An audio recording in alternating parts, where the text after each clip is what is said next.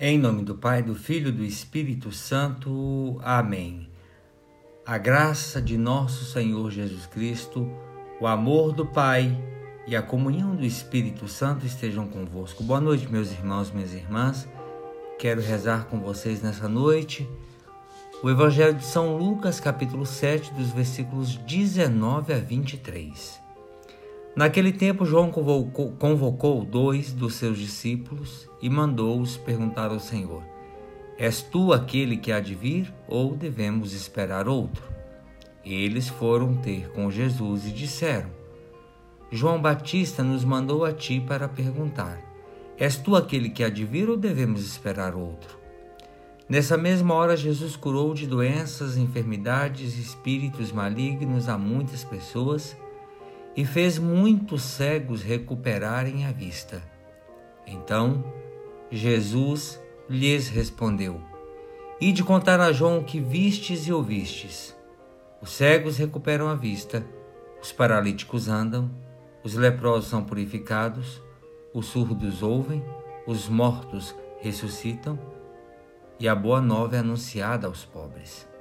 E feliz é aquele que não se escandaliza por causa de mim. Palavra da salvação, glória a vós, Senhor. Meus irmãos e minhas irmãs, os judeus esperavam um Messias libertador que os tirasse das mãos do Império Romano.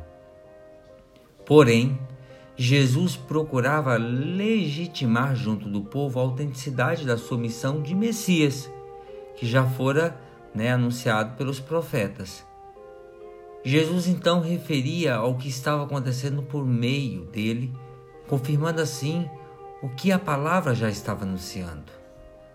Hoje também nós precisamos estar atentos a tudo que ocorre ao nosso redor, como também na nossa vida e dentro de nós, a fim de que possamos constatar que a palavra de Deus é viva e eficaz. No nosso dia a dia, podemos perceber muitos sinais da presença viva de Jesus no meio de nós quando vimos acontecer verdadeiros milagres. Os cegos de hoje são aqueles que antes não viam a ação de Deus na sua vida e recuperam a vista quando voltam para a oração e têm um encontro com a salvação. Da mesma, da mesma forma, os que estavam paralisados nos vícios e antes estavam estagnados e sem esperança, começam a andar os leprosos pelo pecado são purificados, provando que o Senhor realmente está no meio de nós. Podemos verificar isso também nas nossas vidas.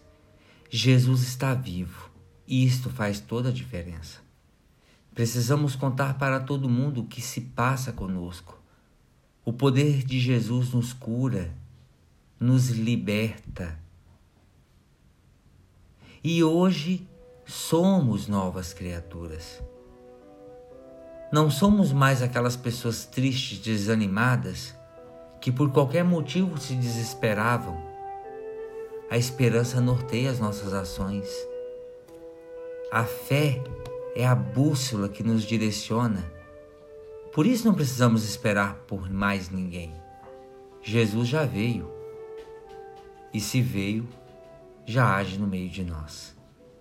Meu irmão, minha irmã, você já sente a manifestação de Deus na sua vida? Senhor Jesus, recebe dois discípulos do Batista interessados em confirmar que és de fato o Messias. Não lhes dás longas explicações, ao contrário, Tu os convida a testemunhar o que tu realizaste em favor da população pobre, doente e sofredora. Tais obras comprovam que tu és o verdadeiro Messias. Amém. Ave Maria, cheia de graça, o Senhor é convosco. Bendita sois vós entre as mulheres, e bendito é o fruto do vosso ventre, Jesus. Santa Maria, Mãe de Deus rogai por nós, pecadores, agora e na hora de nossa morte. Amém.